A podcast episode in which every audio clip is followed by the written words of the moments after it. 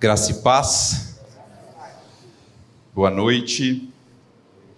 Hoje de manhã o Marquinhos falou que voltou uns 50 anos vendo o fantoche, essas coisas. E se Deus assim permitir, hoje todos nós vamos voltar um pouquinho para a sala dos juniores. Porque hoje a palavra é sobre Samuel. É 1 Samuel capítulo 3, o chamado de Samuel. Mas eu vou pedir licença aos pais e quero conversar com as crianças essa noite. Então, eu gostaria aqui de primeiro, para a gente entender qual que é o chamado de Samuel, que a gente vai tratar agora no capítulo 3 do, do primeiro livro desse profeta, dar um pouco do contexto. Quem que é Samuel? De onde ele veio? Diana, boa. Quem que era Ana? Ana era uma mulher que não tinha filho. Ela não tinha. E ela, todo ano, ela ia com a família dela, com o marido dela, ia orar ao Senhor, ia, ia oferecer sacrifício para o Senhor na cidade de Siló, onde ficava o tabernáculo. E o que, que acontecia lá? Todo mundo oferecia sacrifício pelos filhos e Ana não. Ana se sentia mal, Ana se sentia triste. Todo ano ela ia lá e ela se sentia mal por causa disso. Então ela foi para o templo orar. Ela estava orando e chorando diante de Deus, falando assim: Senhor, eu não tenho filho, tal, mas ela ficava quietinha. Ela não falava nada, a boca dela ficava mexendo. E ela orando para o Senhor e abrindo o coração dela. E Eli, que era o sacerdote, ele estava ali do lado e ele ficava olhando e falou: Meu, tem alguma coisa errada com essa mulher aí que, que ela está mexendo a boca? Está meio louca? Parece que bebeu alguma coisa. O que foi? O que aconteceu ali? Aí ele chegou em Ana e falou assim: Ô mulher, isso não é hora para você estar tá fazendo esse tipo de coisa. Você bebeu vinho? O que, que aconteceu com você? Aí ela falou: Não, eu estou triste. E eu tenho orado ao Senhor porque eu não tenho filho. Então, o sacerdote que tinha repreendido, que tinha falado para ela: Para com isso. De repente ele fala para ela: Não, vai em paz e que o Senhor atenda o desejo do teu coração. Qual que era o desejo do coração dela? Ter um filho. E foi isso que Deus fez. Deus deu um filho para ela. E nasceu Samuel. Então é, é dentro desse contexto que está a história. Nasceu Samuel e Ana falou assim: Senhor, se o Senhor me der efetivamente um filho, sabe o que, que eu vou fazer? Eu vou devolver ele para o Senhor. vou fazer um voto aqui, ele não vai beber bebida forte, não vai, não vai cortar o cabelo. Eu vou entregar a ele para ele viver a vida inteira dele servindo o Senhor. E sabe o que ela fez? Depois de mais ou menos três anos, depois que Samuel parou de mamar, Ana pegou e levou Samuel até Eli para entregar ele para o Senhor. E Eli recebe então esse menino com mais ou menos três anos de idade, pequenininho, né? Fala assim, pô, mas Ana, você queria tanto um filho, aí você devolveu o filho para o Senhor e, e ficou nessa? Não, porque a palavra fala que Deus faz da estéreo mãe de filhos. E o Senhor abençoou Ana com mais cinco, além de Samuel. Beleza, essa é a história da família de Samuel essa história da mãe de Samuel, que é? Tem alguém acordado aí das crianças? Como? Ah, não, beleza. Se eu esquecer, vocês me lembram depois, por favor. Fechou. Ó. E a história de Eli, que recebeu Samuel, qual que é? Eli, ele tinha dois filhos, Ofni, e Finéias. Se um dia vocês quiserem nome para filho, tem dois bons, duas boas sugestões. E a palavra fala assim: Ofni e Finéias, eles eram filhos do maligno. Algumas versões vai falar filhos de Belial. Sabe o que, que isso significa, mais ou menos? Filhos do diabo. Eram dois homens que não agradavam a Deus. Eles faziam coisas erradas diante de Deus. As pessoas iam oferecer o sacrifício pelo pecado delas, em temor ao Senhor, chegava diante deles e eles corrompiam o sacrifício do Senhor. E isso, para Deus, é abominável. Deus odeia isso. Como que eles faziam isso? O que, que a lei falava? A lei falava que para certo tipo de sacrifício, os sacerdotes ficariam com o peito e com a coxa direita da ovelha que ia ser sacrificada. Essa oferta, ela deveria ser assada. Toda a gordura dessa oferta precisaria ser queimada em perfume agradável a Deus. O que, que Ofni e Finéias faziam? Quando as pessoas chegavam com sacrifício, colocavam a carne numa bandeja, eles pegavam um garfo de três pontas grande e enfiavam na bandeja, e aí eles conseguiam pegar certinho sempre o peito e a coxa, né? Não. O que saísse, saiu. Não importa. Sabe o que, que eles falavam também? Ó, eu sei que Deus falou que é para assar a carne e tal, só que eu não gosto muito de carne assada, sabe? Eu acho que eu prefiro carne cozida. Então não, não deixa queimar muito, não. E eu pego antes. Aí as pessoas falavam: não, não pode. A palavra fala que tem que queimar tudo. Eles falavam: ó, você tem duas opções. Ou você me dá, ou eu pego de você assim. Mas eu quero a carne desse jeito. E se a carne não foi assada, a gordura queimou? A gordura não queima. E o que, que acontece então? O Senhor abomina. Sabe o que, que a palavra de Deus fala em Levítico 7, 25? Quem comer a gordura do animal, do qual se trouxer ao Senhor oferta queimada, será eliminado do povo. Esse eliminado era para estar tá aqui, aparentemente vai acontecer isso algumas vezes. Mas esse risquinho era para estar tá aqui em cima. Ele será eliminado do meio do povo. Os filhos de Eli fizeram isso? Eles não, eles não queimaram a gordura. Então o que, que precisava acontecer com eles? Eles precisariam ser eliminados do povo. Quem disse isso foi Deus. E esses eram os homens que, na teoria, estavam guardando o povo, cuidando do povo de Deus, ensinando o povo de Deus o caminho. Deus estaria feliz com esses homens? De maneira nenhuma. Esse é o contraste de Samuel, do início do livro de Samuel. Esse é o contraste que apresenta o chamado de Samuel, o porquê que esse menino foi chamado. A gente vê Ofni e Finéias afundando cada vez mais em perversão, se sujando cada vez mais, fazendo coisas abomináveis, roubando ao Senhor. O povo odiava eles, e o povo reclamava deles para o pai deles. Eles iam lá e falavam: Eli, seus filhos, está louco? O que eles ficam fazendo? Você não pode deixar isso acontecer. Você precisa tomar alguma atitude. O povo odiava eles. E sabe o que a palavra fala de Samuel? A palavra fala que Samuel ia crescendo e se tornando agradável cada vez mais a Deus e ao povo. Enquanto os filhos de Eli desciam cada vez mais Samuel estava sendo preparado por Deus para assumir o povo. Eli, quando ele escuta povo, do povo dele o que os filhos estão fazendo, quando ele vê o que eles estão fazendo, ele sabia. Ele vai conversar com os filhos. Ele fala: O povo inteiro está reclamando de vocês. Não dá para continuar assim. Vocês precisam mudar o caminho de vocês. Gente, vocês não estão agredindo a homens. Vocês estão agredindo ao Senhor. Se vocês fizerem algo ruim para um homem, aí o outro homem também é pecador, tem os seus defeitos, beleza. Deus vai julgar entre vocês. Mas se vocês fizerem algo contra Deus, para onde vocês vão? Sabe o que, que os dois fizeram? Quando ouviram o pai chamar a atenção deles? Nada. Eles ignoraram. Eu não quero saber. Eu estou fazendo aqui, eu estou ganhando meu dinheiro, eu vou seguir.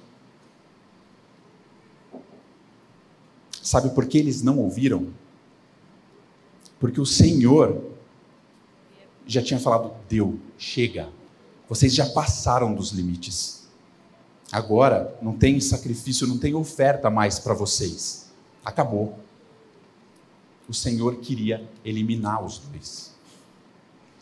Então, ainda no capítulo 2, aparece um profeta, um homem de Deus, e ele vai falar com Eli. Ele não fala com Ofni nem com Finéias, ele fala com o pai. Ele vai falar: Eli, eu tenho uma palavra do Senhor. Deus vai tirar o seu sacerdócio, o sacerdócio da sua família, aquele que Deus tinha prometido lá atrás, lá em Arão. Lembram de Arão? Andava com Moisés? Lá atrás está prometido? Deus vai tirar de vocês. E seus filhos, pelo que eles fizeram, os dois vão morrer no mesmo dia. Só que eu não vou deixar meu povo abandonado. Eu não vou largar meu povo às traças. Eu vou levantar no lugar de vocês um sacerdote fiel, aquele que me escuta e segue os meus mandamentos. Esse é o contexto. É aí que entra o chamado de Samuel. Está acontecendo tudo isso. Ó, pensa, Eli recebeu Samuel quando ele tinha três anos. E ele criou na casa do Senhor. Para Eli, Samuel é como se fosse um filho, e para Samuel, Eli é como se fosse um pai. É nesse contexto que o Senhor resolve chamar Samuel. Então vamos para 1 Samuel capítulo 3. Quem trouxe Bíblia da criançada, fala amém. Quem não trouxe, misericórdia. 1 Samuel capítulo 3, versículo 1.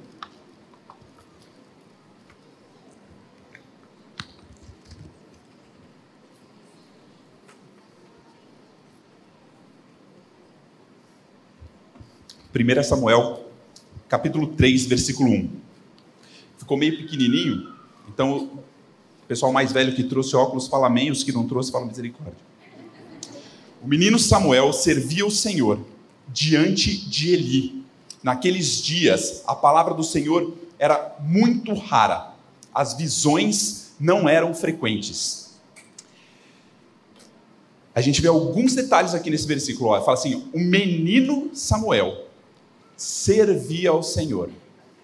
Então aqui vai confirmando que Samuel, desde pequeno, andava nos caminhos do Senhor, independente do que ele estava vendo dos irmãos adotivos dele. E aqui fala o menino Samuel. Por que, que fala o menino Samuel? Quando isso aconteceu, quantos anos mais ou menos tinha Samuel? Eu duvido as crianças acertarem agora. Quantos anos tinha Samuel? Mais ou menos. Como vocês sabem que é 12? Ah, entendi. Mas eu pego você, eu pego você na próxima. O menino Samuel. Você imagina uma criança de mais ou menos 12 anos de idade, segundo Flávio Josefo, ele servia ao Senhor diariamente, todo dia estava lá. E outra coisa que chama a atenção nesse, nesse versículo é que a palavra do Senhor era muito rara. Sabe o que isso significa? De novo, aí está no lugar errado. A palavra do Senhor era muito rara.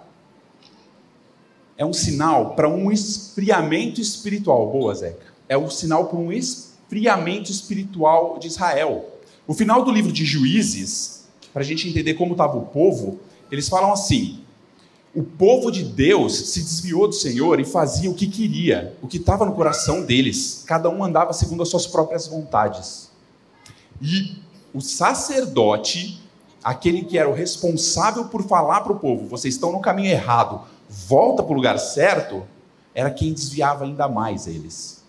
Então a palavra do Senhor naquele tempo era muito rara, porque o Senhor fala com os seus servos, com aqueles que o Senhor escolheu. E o que acontece na sequência? Versículo 2 a gente lê que certo dia Eli ele estava dormindo, ele foi deitar no lugar onde ele sempre deitava. E ele já não enxergava direito. A sua visão, ele estava ficando cego por causa da idade. E ele deitou para dormir, e Samuel foi e deitou para dormir também. E Samuel estava deitado no templo, onde estava a arca da aliança. Antes que a lâmpada de Deus se apagasse, aconteceu alguma coisa. O que, que aconteceu, Zeca? É. é, vocês já ouviram isso? Não, beleza, não precisa mais. Era isso, gente. Obrigado. Exatamente isso. Antes que a lâmpada se apagasse, o Senhor chamou Samuel. Mas por que, que eu parei aqui? Por que, que eu falei antes da lâmpada de Deus se apagasse e parei? A palavra falava o seguinte: a lâmpada de Deus, a lâmpada do Senhor, a menorá, esse candelabro que vocês estão vendo aqui, ele precisava ficar aceso 24 horas por dia, o tempo inteiro, ele não poderia se apagar. Então está falando aqui, mas antes que a lâmpada de Deus se apagasse, ela apagava? Será que isso acontecia? Sim ou não? Não ou sim? Assim, a gente não sabe, mas existem duas possibilidades. A primeira, segundo Moody, é um comentarista bíblico, ele fala o seguinte: quando a pessoa ia dormir, ela enchia de óleo a menorá para que durasse a noite toda. E chegava lá de manhãzinha, estava quase acabando o óleo, eles iam encher de novo. Então, Moody, ele é categórico, ele fala assim, é certeza absoluta. Isso aconteceu de manhã, antes que a lâmpada de Deus se apagasse, porque ela estava quase apagando. Então, Samuel foi chamado por Deus lá de manhãzinha. Mas existem outros comentaristas que falam o seguinte: olha, em Siló, aonde eles estavam servindo ao Senhor, quem cuidava do templo era Ofni e Finéias. E eles faziam tudo errado. A probabilidade deles deixarem a lâmpada de Deus se apagar também é muito grande. Então, quando a palavra fala assim, antes que a lâmpada se apagasse, eu particularmente entendo que ela se apagava. Porque dá, dá a entender isso quando lê. Mas existem essas duas possibilidades. E se ela se apagava, é mais uma coisa que Ofni e Finéias faziam de errado servindo ao Senhor. Beleza, mas isso não é importante. O importante é o que acontece na sequência que vocês já deram um spoiler, vocês já sabem a história. Isso é bom, né? Os pais têm contado a história. Top. O Senhor chama Samuel. Então, nos versículos 4 e 5 desse capítulo que nós estamos lendo, aí aparece 1 Samuel, mas está errada, tá? É terceira, é 1 Samuel capítulo 3, ali está no 1. O que, que o Senhor fala? Samuel está deitado no lugar dele de sempre, e o Senhor fala assim: Samuel, Samuel. Aí ele está lá quase dormindo, ou já dormindo, ele fala assim: opa, eis-me aqui. Me chamou, quem me chamou? Eli, lógico, tô só eu e ele moramos aqui. Levanta, sai correndo, vai para o quarto de Eli e fala: Eis-me aqui, o Senhor me chamou. Aí ele falou assim: Não, não chamei você, vai deitar, vai dormir. Aí Samuel falou assim, ué, estou ficando louco? Bom, vou dormir, vou deitar.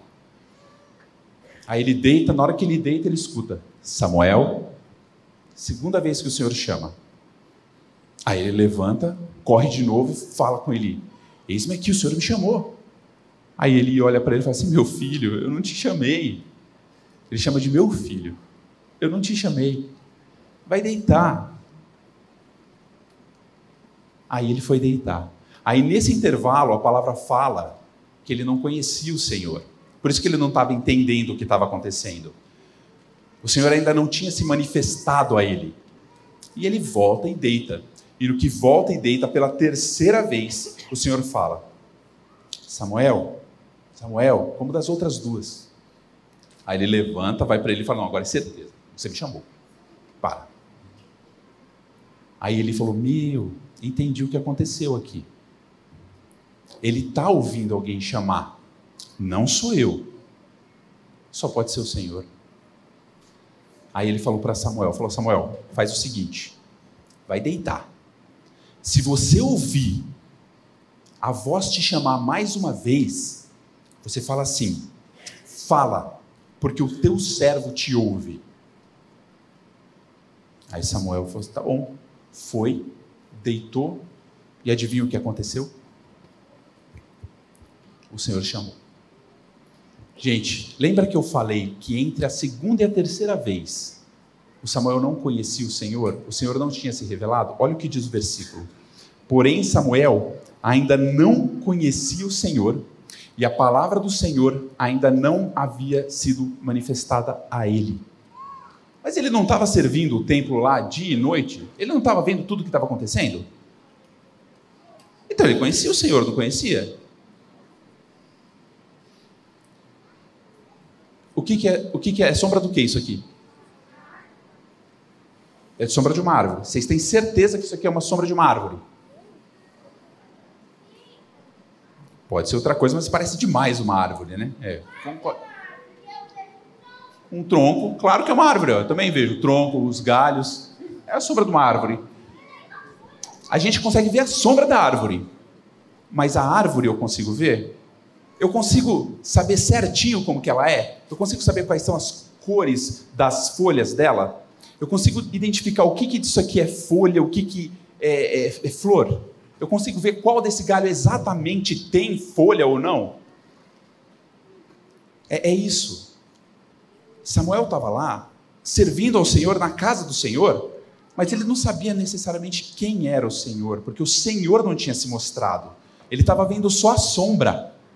E quando o Senhor aparece, é como se ele visse a árvore inteira, é como se ele conseguisse ver tudo. Gente, vocês podem vir aqui na igreja todo domingo e conhecer só a sombra. A gente pode passar a vida assim. Samuel ó, já estava lá há uns nove anos e ele ainda não conhecia o Senhor. Isso porque ele servia. Não está falando assim de ah, Ofni e Finéias não conheciam o Senhor. Não. Samuel servia o Senhor no templo e ele ainda não conhecia o Senhor. Mas Deus se manifestou. E Senhor então se manifesta e chama e falou como das outras vezes: Samuel, Samuel. Aí ele respondeu, falou: "Pá, eu lembro que ele falou para mim. Ele falou: "Fala, o teu servo te ouve." Um bom conselho de Eli. Eli já tinha conhecido o Senhor. Ele sabia como o Senhor falava. E ele instruiu Samuel. E nisso, o Senhor disse a Samuel: Eis que vou fazer coisa tal em Israel que todos os que a ouvirem ficarão com os ouvidos tinindo. O que é um ouvido tinindo? Vocês já levaram surdão? Você leva aquela pancada na orelha? Você imagina os dois juntos, pá, não, não apita. Ou você já ouviu um barulho muito alto que na hora você hum", é aquele barulho no ouvido? Isso é ouvido tinindo. Deus está falando assim: eu vou falar uma coisa que todo mundo que escutar não vai fingir que não ouviu. Você não vai falar, ah, não, não sei do que está falando. Não. Todo mundo vai saber o que está acontecendo. É uma coisa ruim por um lado, porque é a condenação de alguns. Mas é uma coisa boa por outro lado, porque é a redenção de outros. O que eu vou fazer todo mundo vai ficar sabendo, o ouvido de todo mundo vai captar. E o que, que o Senhor disse então a Samuel? Ele falou que tudo aquilo que ele tinha ouvido antes, não que Samuel, Samuel soubesse, Samuel não sabia, mas a gente que leu o capítulo 2, na hora que chega no 3, fala assim: hum, tudo o que o profeta falou lá no capítulo 2 para Eli, o Senhor agora está confirmando para Samuel a mesma palavra. Que ele faria o quê? Ele ia julgar, ele ia condenar a casa de Eli. Por quê? Por causa da iniquidade, da maldade, da maldição dos filhos de Eli. E porque Eli não repreendeu os filhos. Agora, se vocês estivessem lá na sala, vocês estariam gritando no meu ouvido. Ah, mas você mostrou um slide ali atrás que Eli falou com os filhos. E ele falou que não era para fazer aquilo. E o Senhor fala que Eli não os repreendeu? Como assim? O Senhor fala que Eli não tomou as atitudes que ele tinha que ter tomado. Ele só falou, mas os filhos continuaram roubando a oferta do Senhor, continuaram enriquecendo e engordando as custas do Senhor. Isso isso não mudou. Samuel, depois que ouviu essa, ele voltou para a cama e dormiu que nem um anjinho, tranquilo. Então. Gente, quantos anos Samuel tinha, mais ou menos? 12 anos, você ouve a voz do Senhor pela primeira vez, e a primeira coisa que o Senhor fala para você com 12 anos de idade é que ele ia acabar com o teu pai adotivo e com os seus dois irmãos. Que coisa horrível para uma criança de 12 anos, a gente imagina. Que pesado. Mas é o Senhor dando a redenção ao seu povo. Agora, Samuel, quando ouviu isso, ele falou: Hum, que medo de falar isso com Eli. Como que eu vou falar isso para o Eli? Como que eu vou acordar amanhã, olhar na cara dele e falar essas palavras que o Senhor me disse? A gente, muitas vezes, se sente como Samuel. O Senhor, ele nos deu a palavra dele e ele falou da grande salvação que ele nos deu em Jesus nela. Mas muitas vezes a gente não tem coragem de contar para as pessoas o que o Senhor fez. A gente não fala porque a gente tem medo da reação dos outros. Eli teve esse medo. Eli não, perdão, Samuel. Samuel teve esse medo porque ele ia falar com Eli, com o pai dele. Nós, nós quando vamos falar com os amigos da nossa escola, a gente já trava. Pô, os nossos amigos pensam tão diferentes, né? Eles acham a gente tão louco. Eles tiram sarro da gente porque, ah, você acredita em Adão e Eva, um negócio desse. Para. E a gente muitas vezes ouve eles e trava. O que, que eles vão pensar de mim? Mas Deus, e nós vamos ver isso mais para frente, Deus fala que aquilo que Ele mandou e aquilo que Ele está falando, é Ele quem sustenta. Ele não vai abandonar a gente nessas horas, nem em frente aos amigos. Ah, mas ele me deu um chute na canela, mesmo sem eu ter canela. Verdade. Tem hora que vai acontecer isso? Tem, tem hora que vai acontecer isso.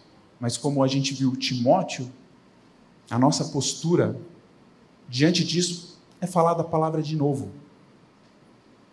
E a palavra fala que se uma alma, uma alma é salva, o céu comemora. Então vale a pena um ou outro amigo virando a cara se um deles um crê.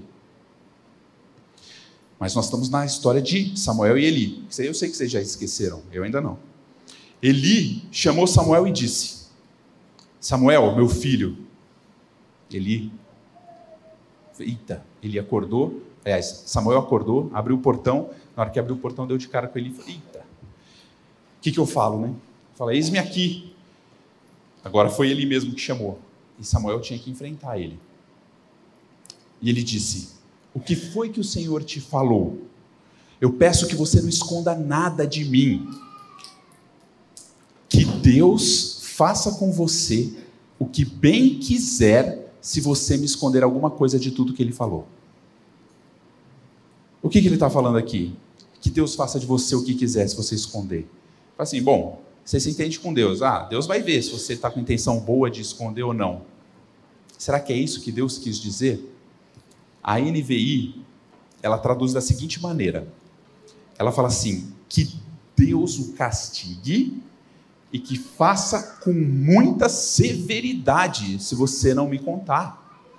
A palavra de Deus não é para a gente guardar no bolso. O Senhor fala que é impossível você esconder uma luz, uma cidade que está edificada sobre o monte, você não esconde. Todo mundo vai ver. Então Eli chegou diante de Samuel e fala: Me conta, se o Senhor te falou, e se ele está se manifestando a você, e se ele escolheu você, independente da tua idade, agora a tua função é falar. Seja o oráculo, aquele que fala em nome do Senhor. Aí Samuel falou assim: Não, é pesado demais, valeu, pegar meu boné e vou embora? Não.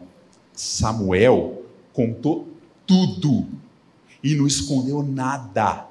Nada.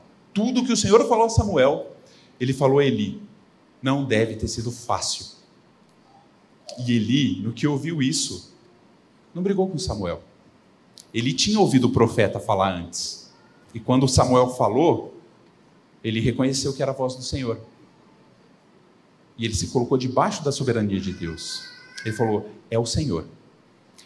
Ele faça o que parecer melhor aos olhos dele, porque ele conhece. Eu vou sofrer as consequências do que eu fiz, vou sofrer as consequências. Mas eu estou na mão de Deus. Então, que ele faça o que bem entender. Eli é uma figura curiosa. Se passar, vamos ver. Me ajuda aí, Marcelino, por favor. Obrigado. Eli, ele era o sacerdote e ele é quem falava ao povo por Deus. Ele que era o representante de Deus para falar para o povo. E de repente Deus aparece para um menino de 12 anos, porque ele cuidava. Ele não falou assim: ah, quer saber? Se vira. Deus está aparecendo para ele. Senhor, você está aparecendo para Samuel? Então você se vira para falar com ele. Você não é Deus? Fala com ele aí. Não. Ele falou assim: hum, é o Senhor que está falando com Samuel. Deixa eu ensinar ele como responder ao Senhor. Ele não teve inveja. E quando Samuel falou as consequências para ele e para os filhos, ele também se colocou debaixo da soberania de Deus. Ele tinha muitos problemas. A forma como ele criou os filhos, muito errada. A forma como ele se comportou perante o Senhor, muito errada. Mas nesses dois momentos, ele se colocou debaixo da soberania de Deus. E Samuel, Samuel crescia e o Senhor estava com ele e não deixou que nenhuma de suas palavras caísse por terra. Depois que Samuel conta para Eli, ele aceita o seu destino. A palavra aqui, ela vai até mais para frente. A palavra vai falar que Samuel foi estabelecido porque ele crescia e o Senhor estava com ele. O Senhor, aqui fica bagunçado, mas é: o Senhor não deixou. O Senhor não deixou que nenhuma das suas palavras caísse por terra. Lembra que eu falei que se o Senhor disse, ele sustenta? Então é isso. O Senhor falou pelo profeta, confirmou por Samuel, o mais novo profeta. Então, se o Senhor falou, ele cumpre. Eu estava assistindo Superbook com meu filho essa semana e a gente assistiu é, Elias e os profetas de Baal. 400 profetas de Baal tentando fazer Baal descer fogo do céu para queimar o sacrifício. E Elias do lado só vendo e esperando. E os caras vão, meio-dia inteiro e nada. Aí Elias fala assim: fala mais alto, deve estar tá dormindo. Ô, Baal não tirou férias, não? Às vezes ele está de viagem, não vai conseguir. Ah, tá no banheiro, não tá? Ah, tirando sarro, brincando, tirando onda. Aí, quando eles não conseguiram, Elias fez o quê? Orou, primeiro jogou um monte de água, Falou, pode jogar água, pode jogar água. E o Tiago estava lá e falou assim: hum, mas para de jogar água. Agora que não queima mesmo, estragou. Ah, não. Elias orou, desceu fogo do céu e consumiu tudo. O Tiago ficou impressionado. Ele pegou, saiu da sala, foi para a garagem, tem uma cadeira, ele ajoelhou na frente da cadeira e ele orou. E ele veio para mim e falou assim: Pai, eu orei para Deus descer fogo do céu, mas não desceu. Eu falei, é, filho. Você sabe por que não desceu? Porque Elias não, não decidiu tudo sozinho e foi e fez. O Senhor falou: Elias, faz isso. Aí ele foi e fez. O Senhor tem compromisso com a sua palavra. E o Senhor não vai deixar que nenhuma delas caia por terra.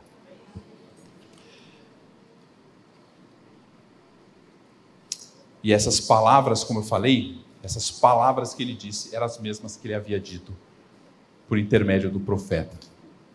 E todo Israel, todo Israel, lembra que o Senhor falou que quando eu vi ia tinir, o ouvido, que ninguém ia deixar isso escapar, que todo mundo ia ficar sabendo, ia, todo mundo que soubesse ia ter que fazer alguma coisa com aquela informação? Então, todo Israel, desde Dan até Berseba, eu tenho certeza que vocês entendem o que isso significa, né? reconheceu que Samuel estava confirmado como profeta. Esse aqui, esse mapa não é de Israel daquela época, tá? Esse mapa é de Israel hoje. Mas só para a gente ter uma ideia, Dan ficava lá no norte, Berseba ficava lá no sul. Sabe o que está dizendo? Ele está dizendo assim, do Iapoque ao Chuí, do começo ao fim, lá de cima até lá embaixo.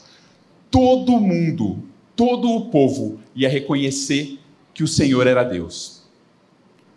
Aí, quando eu fui ver o mapa, eu falei, meu, peraí, o Iapoque está aqui. O Iapoque não é mais o norte, né? Aí eu fui caçar no pai dos burros, que de hoje em dia é o Google, né? não é mais o dicionário. Aí é Uiramutã, esse ponto mais norte. Mas a gente conhece a expressão como do Iapoque ao Chuí. O que, que ele está falando? É o povo inteiro, todo mundo ouviu. Todo mundo viu que o Senhor confirmou Samuel como o seu sacerdote, como o seu profeta. E depois disso, o Senhor continuou a aparecer em Siló, porque em Siló o Senhor se manifestava a Samuel por meio da palavra do Senhor. A quem o Senhor se manifestava em Siló? As crianças já foram embora. Tchau. Volta, criança. Samuel. Ele se manifestava a Samuel. Morava lá Eli, Ofni e Finéias, mas não. O Senhor se manifestou a Samuel. Ofni e Finéias, Eli, morreram.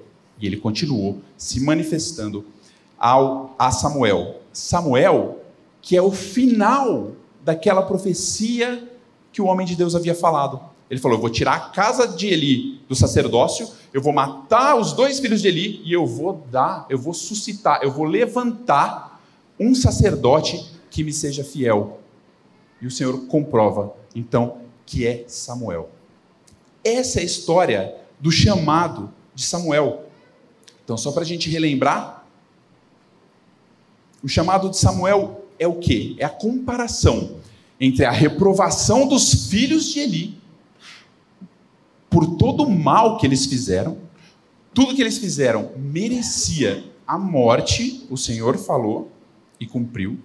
A gente vê Eli, que cria os filhos errado, e quando o Senhor decide agir, ele simplesmente aceita e se submete ao Senhor, ele sabia que estava errado.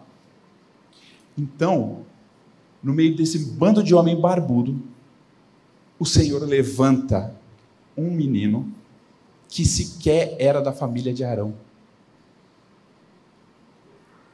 Era um menino que ia contra tudo que o povo estava esperando.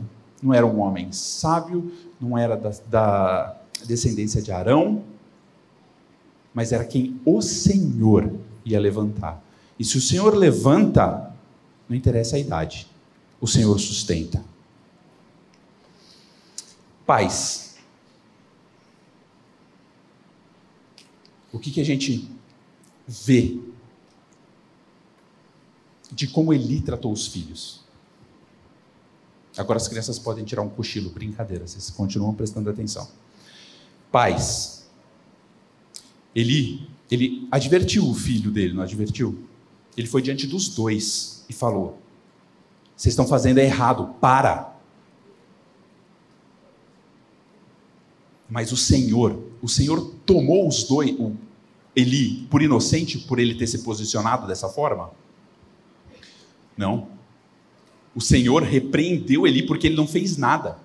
Ele vai falar com os filhos, mas o Senhor fala: você não fez nada. O que, que ele te, que, que Eli devia ter feito?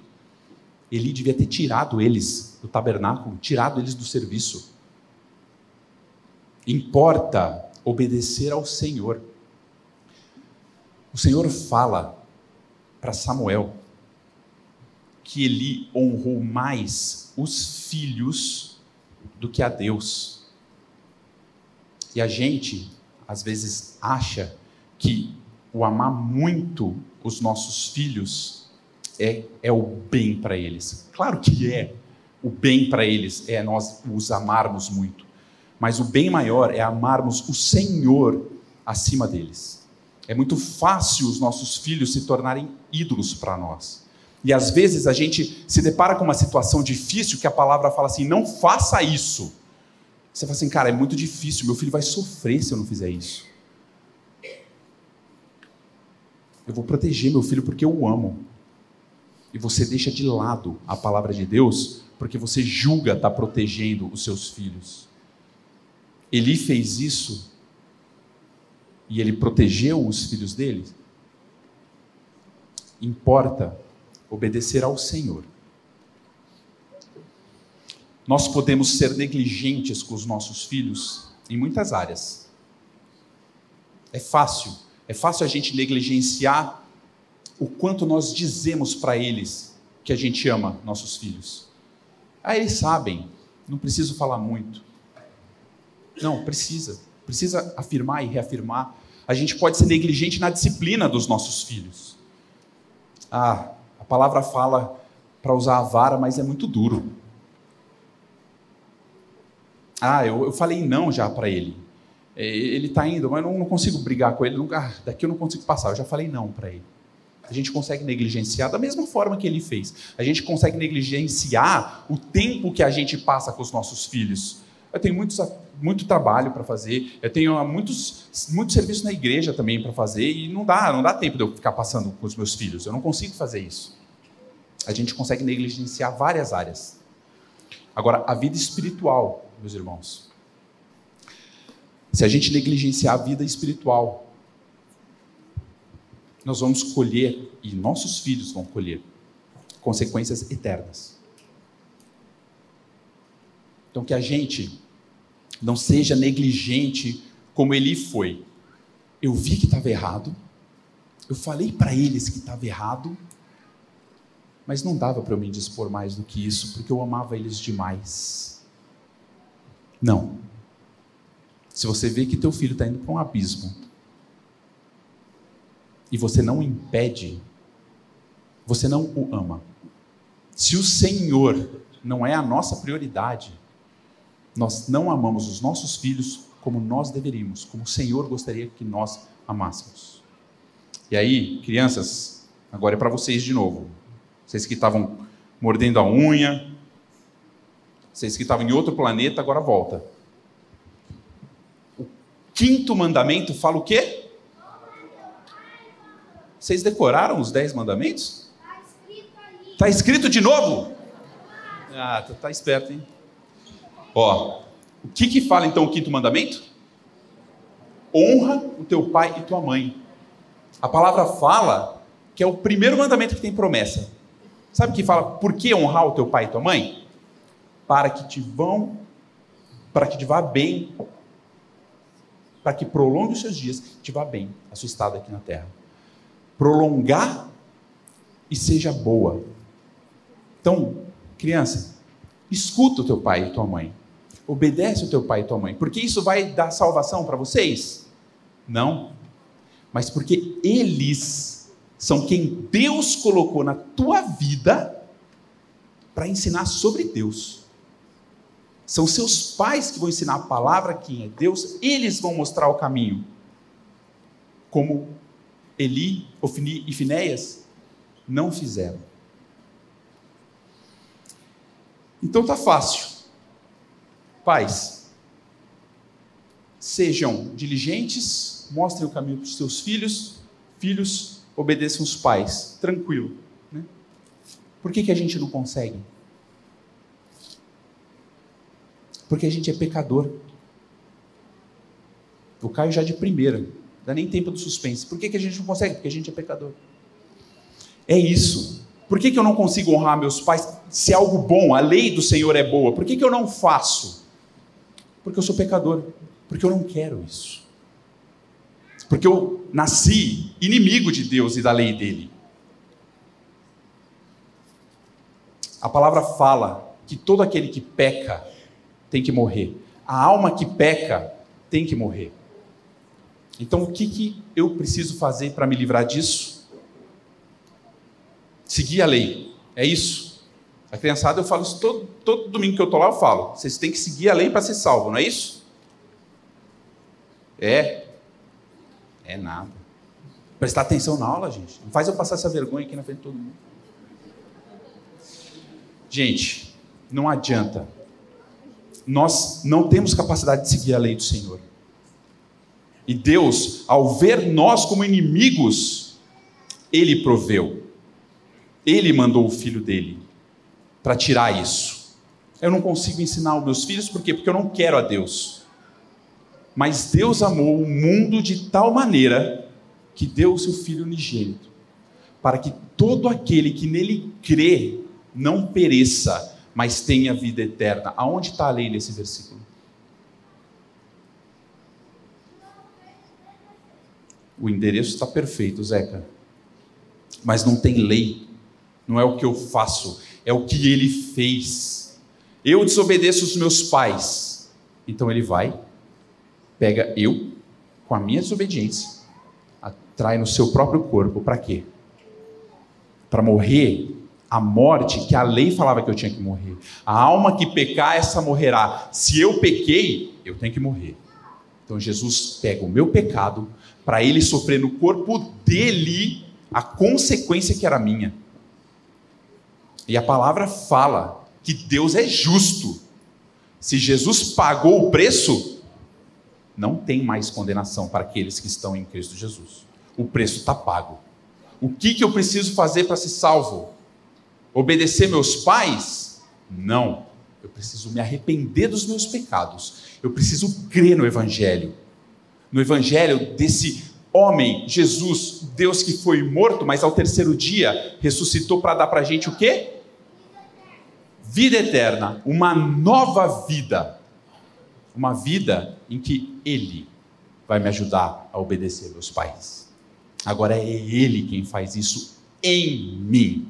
Não sou eu que faço sozinho, mas é o que Ele fez lá atrás e o que Ele continua fazendo todos os dias em mim. Que o Senhor possa nos mostrar todo dia o quanto nós somos dependentes dEle. Que Ele possa dar sabedoria para nós, pais, ensinarmos os nossos filhos. Não só um bom comportamento, é muito bom ter um filho com um bom comportamento, mas é a consequência eterna dele. Eu estou me preocupando com isso. Que o Senhor nos ensine cada dia a obedecermos os nossos pais assim como Cristo obedeceu o Senhor. Pai, a gente te agradece e te louva pela tua palavra, pelos ensinamentos que tem nela. A gente te agradece, Pai, porque mesmo em meio a tanta corrupção, a um povo que virava as costas para o Senhor, aos líderes desse povo que viravam as costas para o Senhor, o Senhor levantou um sacerdote fiel, para o Senhor fazer os seus propósitos. Nós te louvamos, Pai, porque a gente sabe que ainda hoje o Senhor cumpre todos os seus propósitos e todos os seus desígnios em Cristo Jesus. E é no nome dele que nós oramos. Amém.